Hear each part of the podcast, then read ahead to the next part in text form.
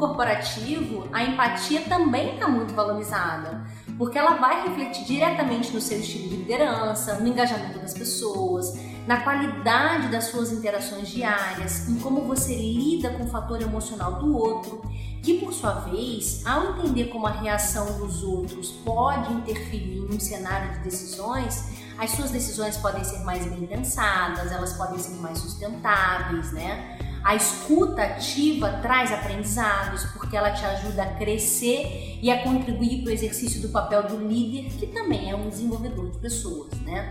Então a empatia vai impactar nas relações interpessoais. E você sabia que as relações interpessoais é um dos componentes emocionais essenciais para o nosso bem-estar? Então ser empático gera conexões e eleva o nosso índice sim de satisfação e de contentamento com a vida. Inclusive saiu há pouco tempo na Você SA, se não me engano, na edição de abril, uma pesquisa que mostrou, além de mais bem-sucedidos na carreira, as pessoas mais empáticas, elas também se mostram mais felizes. Na Você SA mostrou que além de mais bem-sucedidos na carreira, os mais empáticos se mostram também mais felizes. As mulheres que possuem essa habilidade sentem 74% mais satisfação e os homens 71%.